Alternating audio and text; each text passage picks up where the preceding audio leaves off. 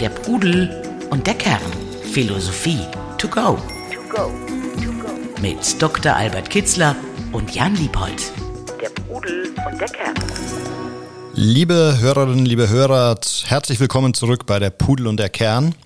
Wir senden heute mitten aus dem Leben, äh, Münchner Vorort. Äh, wir kümmern uns um die Philosophie heute, die natürlich auch mit dem äh, echten Leben zu tun hat und wie man das echte Leben verbessert. Und jetzt äh, ist es so, dass Ende Januar einer der großen Weisen leider verstorben ist. Thich Nhat Hanh äh, ist am 22. Januar 22 verstorben. Albert, was bedeutet das für dich? Du, du hast ihn vermutlich auch intensiv gelesen und studiert. Und welche Bedeutung hat er für die Transformation des oder für die Etablierung des Buddhismus auch in der westlichen Welt gehabt? Ja, Thich Nhat Hanh war ein vietnamesischer Mönch, ein Buddhist der nicht nur den Vietnamkrieg mitgemacht hat, äh, und äh, dort auch äh, für Hospitäler gesorgt hat und geholfen hat, wo er konnte.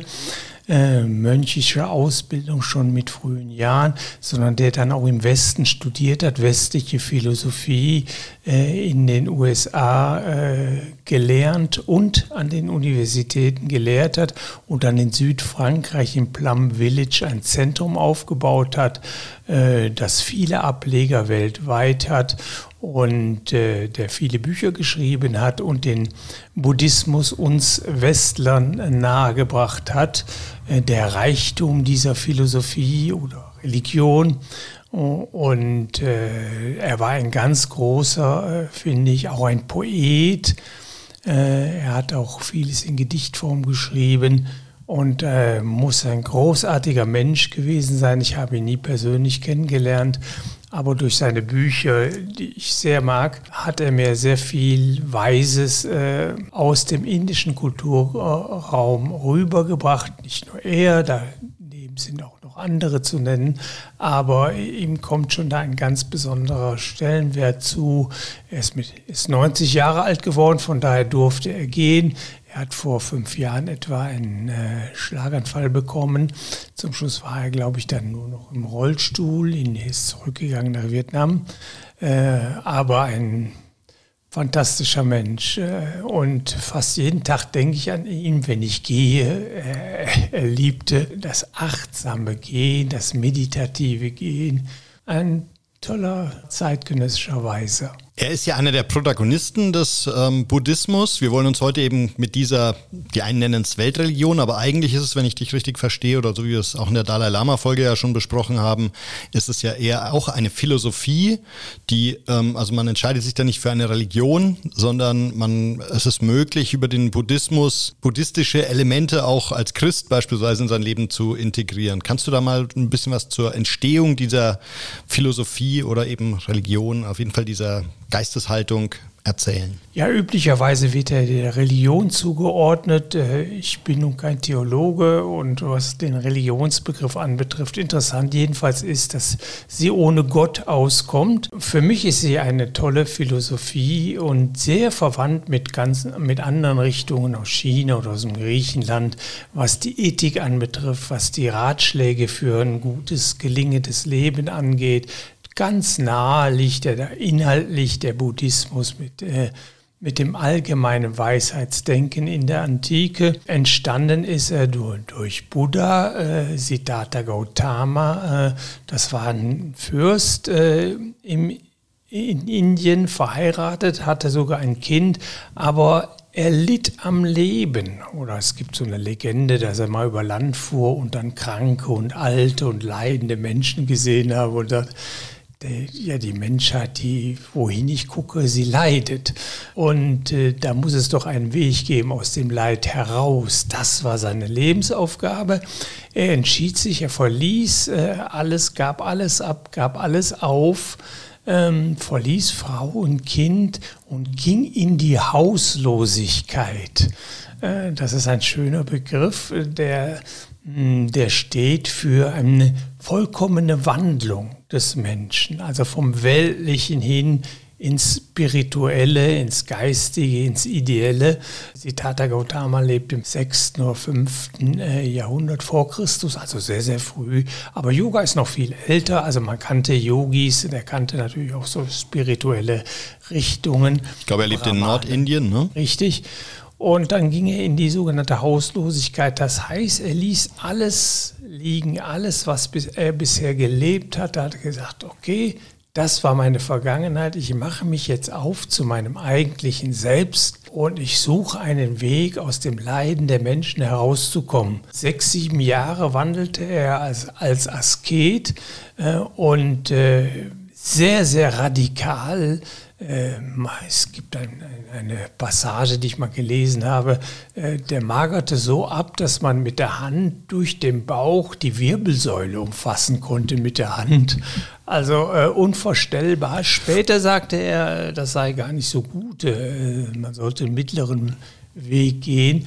Dann kam, kam, es zur Erleuchtung, aber nicht begründet durch die Kasteiung, sondern äh, ich sage immer, als er sich ausruhte von all, mhm. den, von all den Strapazen, er lag unter einem in Bodh unter einem Baum und äh, als er erwachte, erwachte er tatsächlich im doppelten Sinne. Erleuchtet. Allerdings war ja auch das Thema Meditation auf dem Weg dahin für ihn ganz wichtig. Ne? Also er hat, glaube ich, auch extrem radikal oder intensiv meditiert auf dem Weg zur Erleuchtung. Ja, äh, hat er sein Leben lang. Das hat er auch beibehalten. Ne?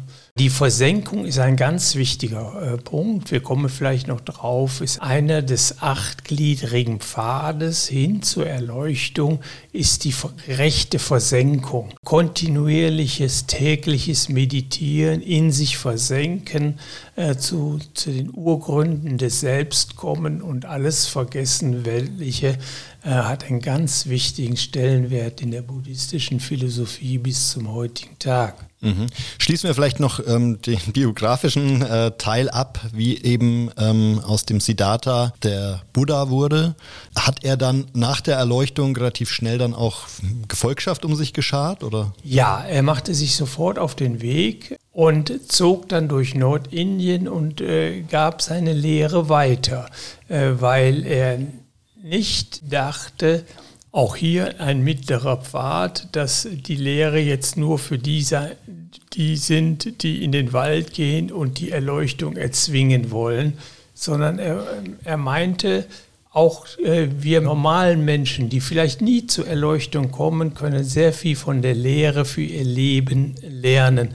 Und äh, 40 Jahre fast zog er durchs Land und predigte, würden wir heute sagen. Das gab es übrigens auch in anderen Kulturen, äh, in China und in Griechenland. Die Wanderphilosophen hießen die, die gingen von Stadt zu Stadt äh, und gaben ihre Weisheiten kund, in der Hoffnung, dass jemand sie erhörte und äh, vielleicht auch den Weg einschlug, den sie äh, für äh, den rechten und äh, für den Weg zum Glück hielten. Und ähm, das war ja nicht jeder, also er war erleuchtet, aber das Ziel ist nicht, dass jeder erleuchtet wird, dieser Religion, oder? Das ist eher ähm, der Weg dahin ist eigentlich das Entscheidende. Ja, äh, äh, allerdings äh, ist schon angestrebt, äh, dass wir zur wahren Erkenntnis kommen und unsere Unkenntnis über das wahre Sein ablegen.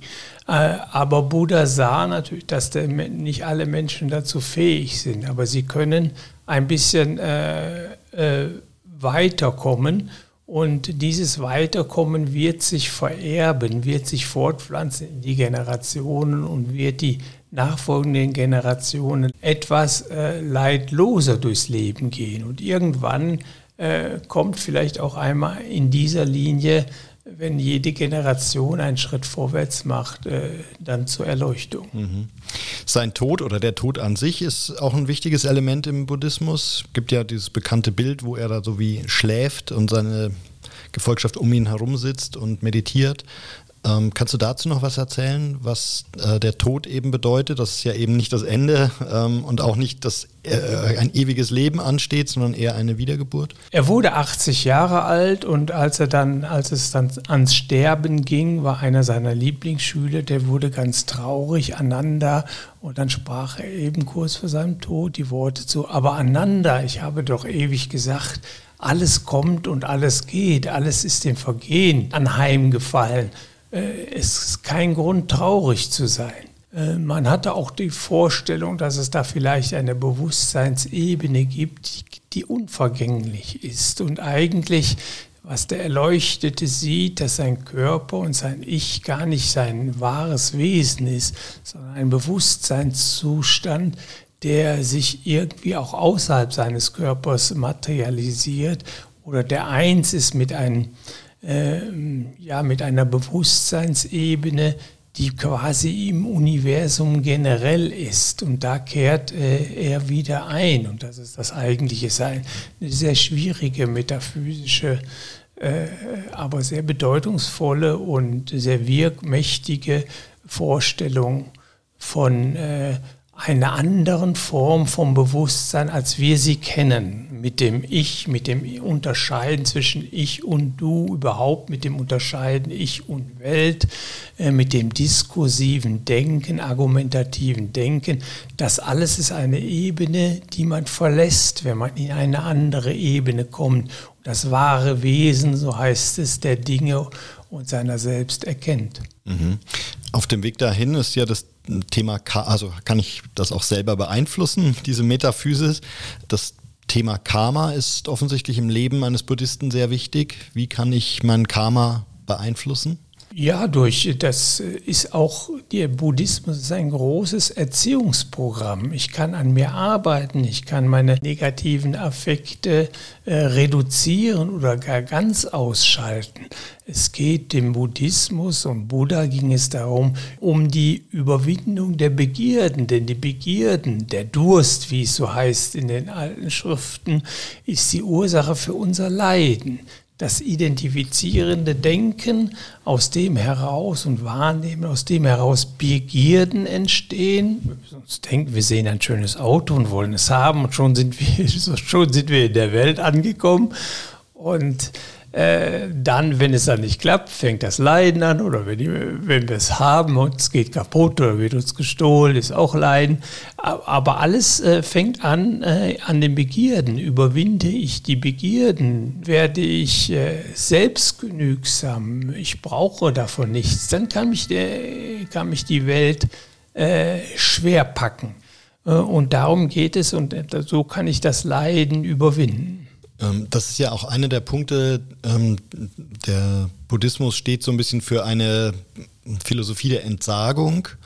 Ähm, ich denke, natürlich geprägt auch von den buddhistischen Mönchen, die da völlig in, äh, in Armut und konzentriert auf Meditation oder Kung Fu und so weiter leben.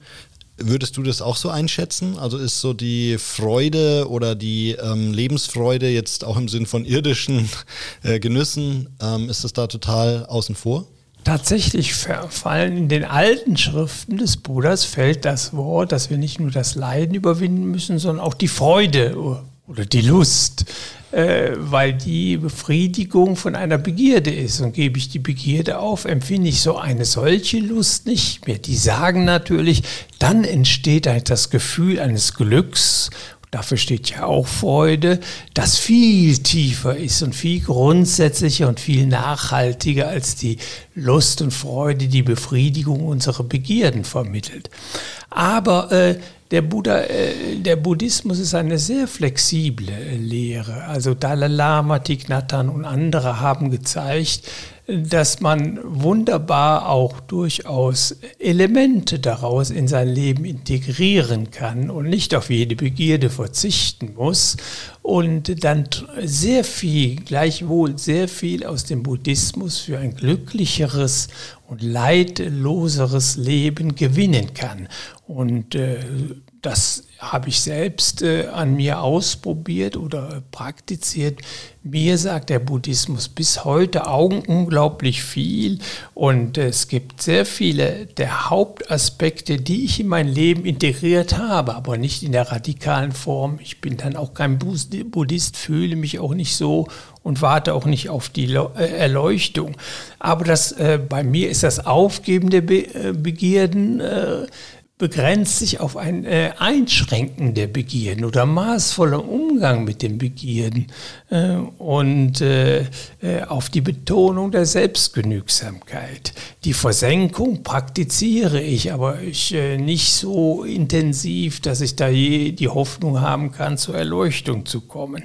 Achtsamkeit, einer der Zentralbegriffe äh, der Philosophie des Buddhismus. Das kann man wunderbar von morgens bis abends eigentlich neben dem ganz normalen Leben beziehungsweise in dem ganz normalen Leben, in jeder Tätigkeit kann man das praktizieren mit großem Gewinn. Ob ich nun sauber mache, ob ich nun arbeite, ob ich nun spreche mit einem anderen Menschen, ob ich über mich selbst nachdenke, ob ich mich selbst beobachte, inwiefern.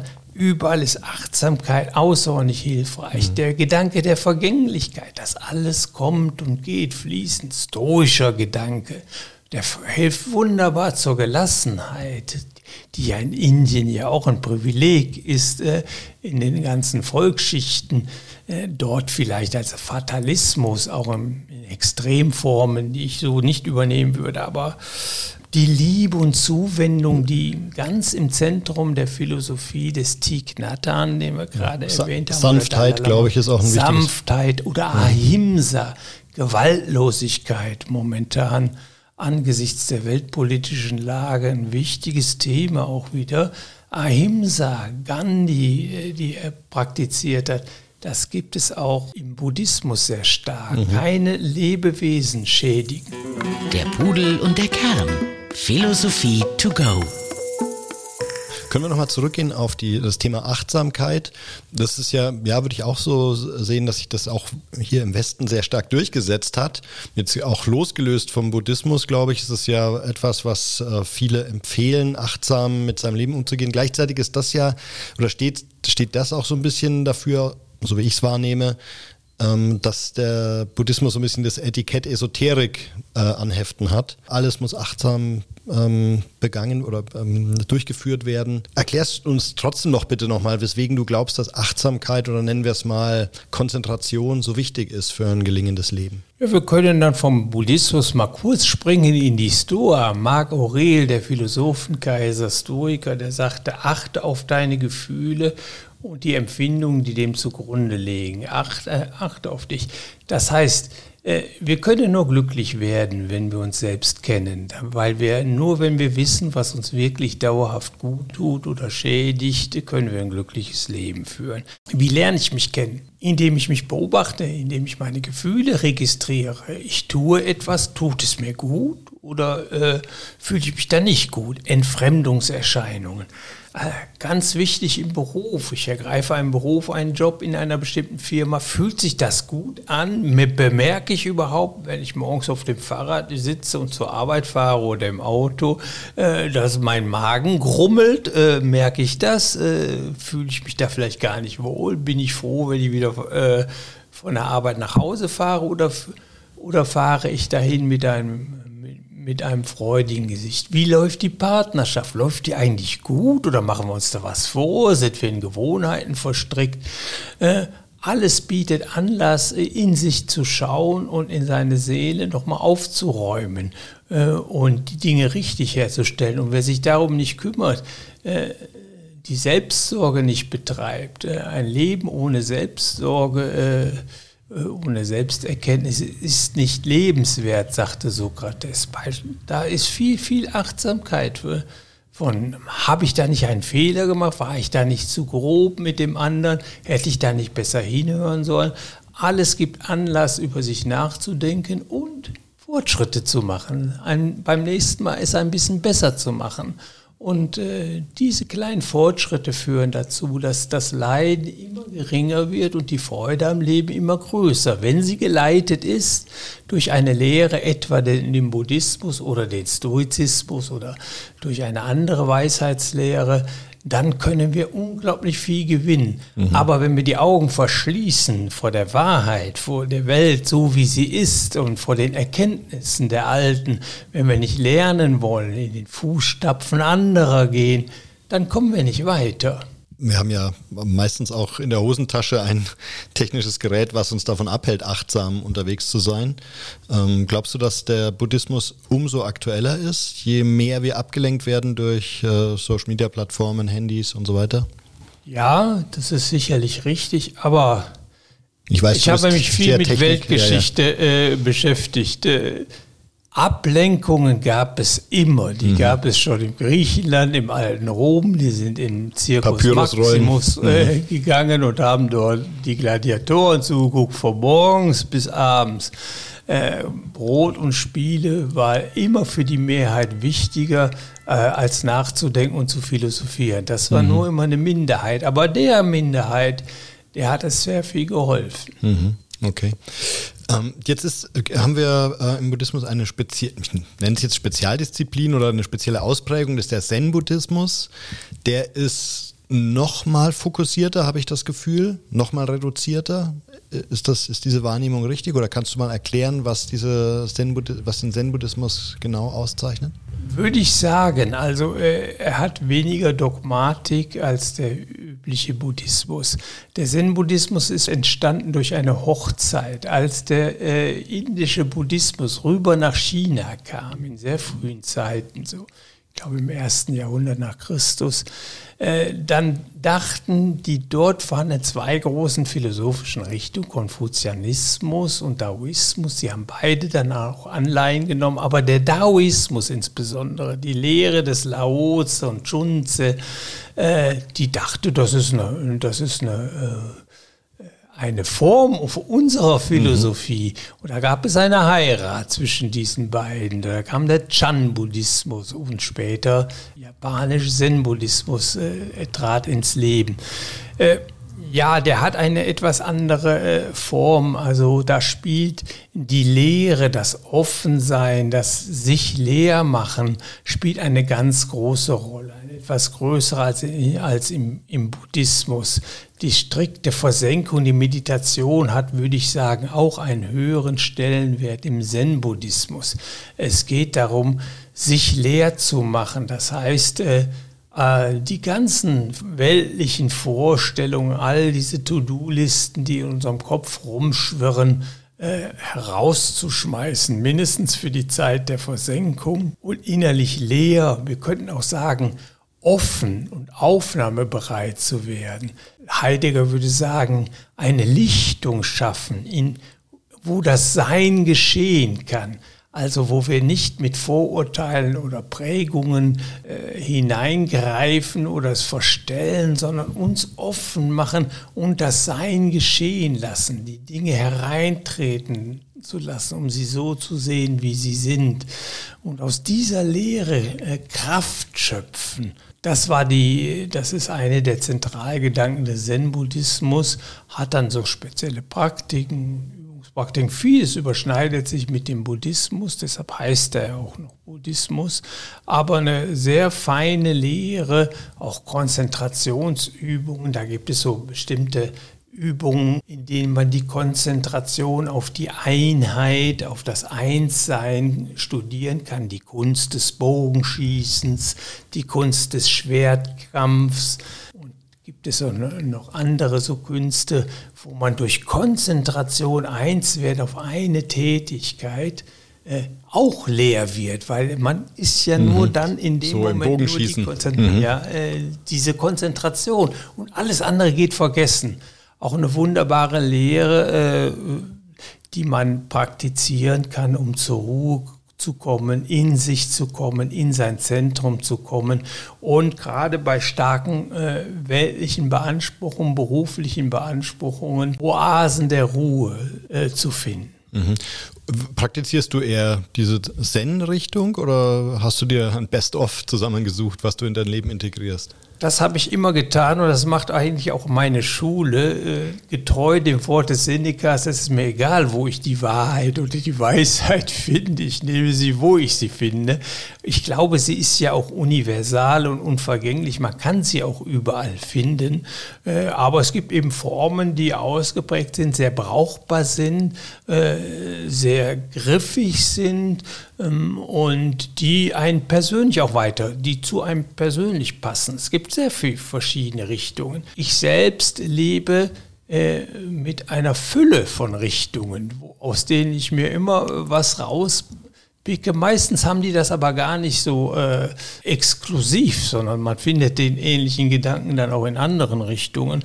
Ja, vom Zen-Buddhismus diese, diese Vorstellung von der Lehre.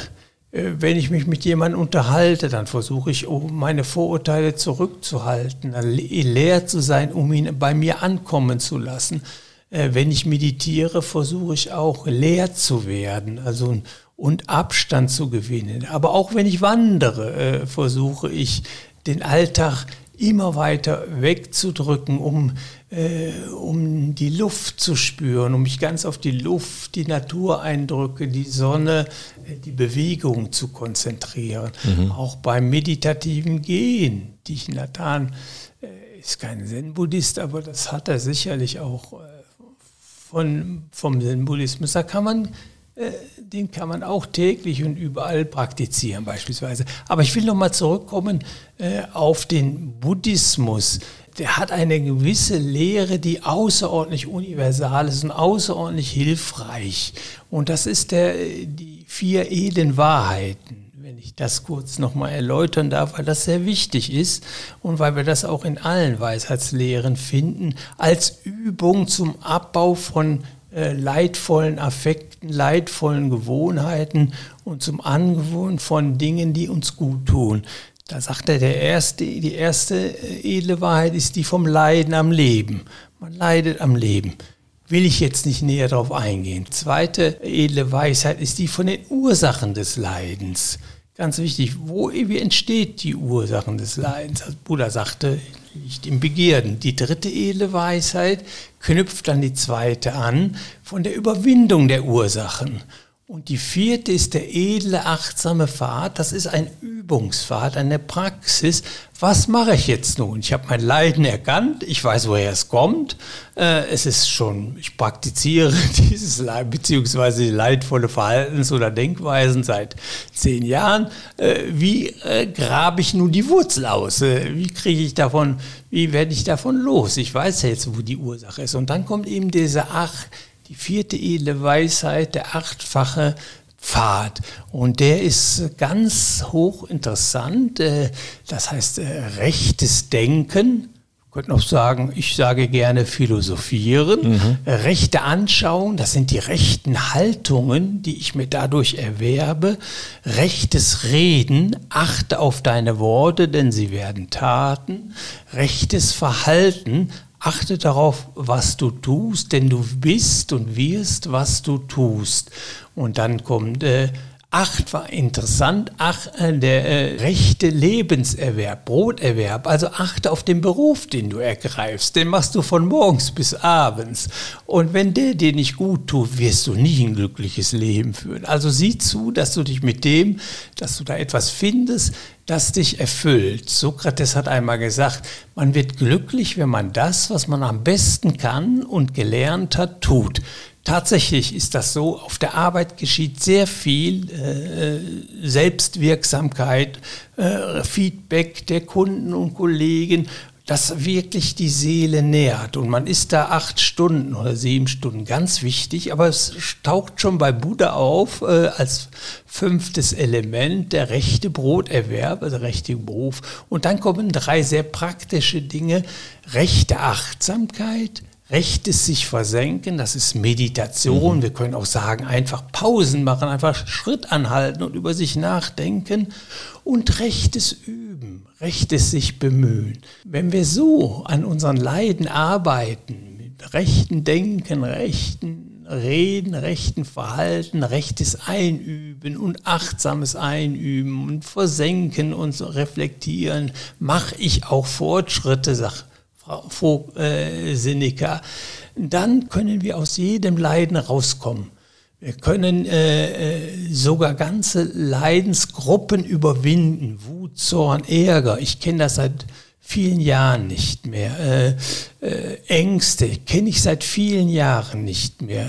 Ich habe mich der herausgeübt. Ich habe Verhaltungen angenommen und verinnerlicht, äh, die das gar nicht entstehen lassen. Andere Defekte, Defizite sind vielleicht noch da, sind aber klein und werden auch gleich ausgerupft. Also da gibt es ein Mittel, wie man sich schnell, äh, schnell wieder kurz schneidet. Das kann man auf alles anwenden. Also das kann man wirklich, äh, es ist universal und wir finden ganz ähnliche Gedanken auch in allen anderen Kulturen. Unglaublich hilfreich, äh, um sich äh, zu einem guten oder gelingenden Leben vorzuarbeiten. Sehr gut. Ich glaube, das war jetzt so der Kern des Buddhismus, den du da jetzt rausgearbeitet hast. Vielen Dank dafür. Der Pudel und der Kern. Philosophie to go.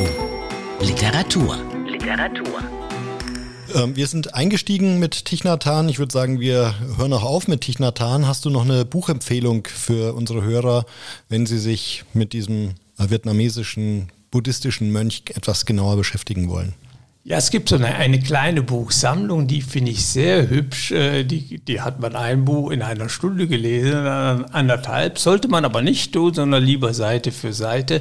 Das sind so äh, kleine, äh, kleine Büchlein, 120 Seiten, aber in einem sehr kleinen Format. Das heißt einfach lieben, einfach äh, miteinander, einfach versöhnen, einfach gehen. Also das ist eine tolle Reihe.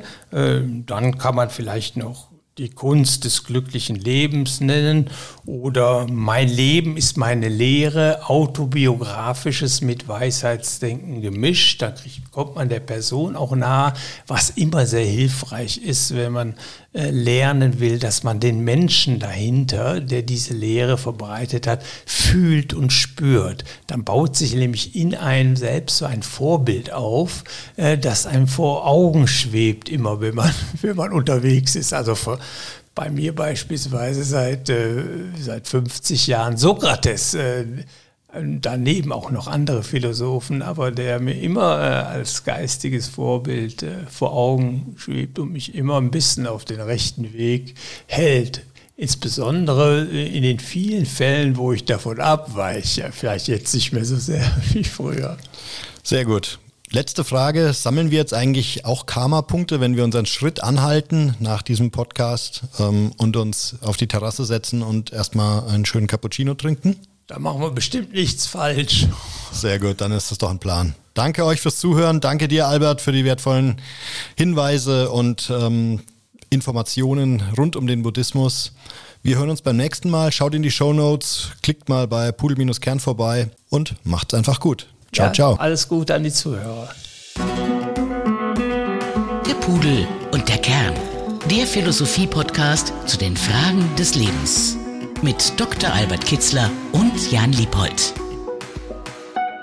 www.pudel-kern.com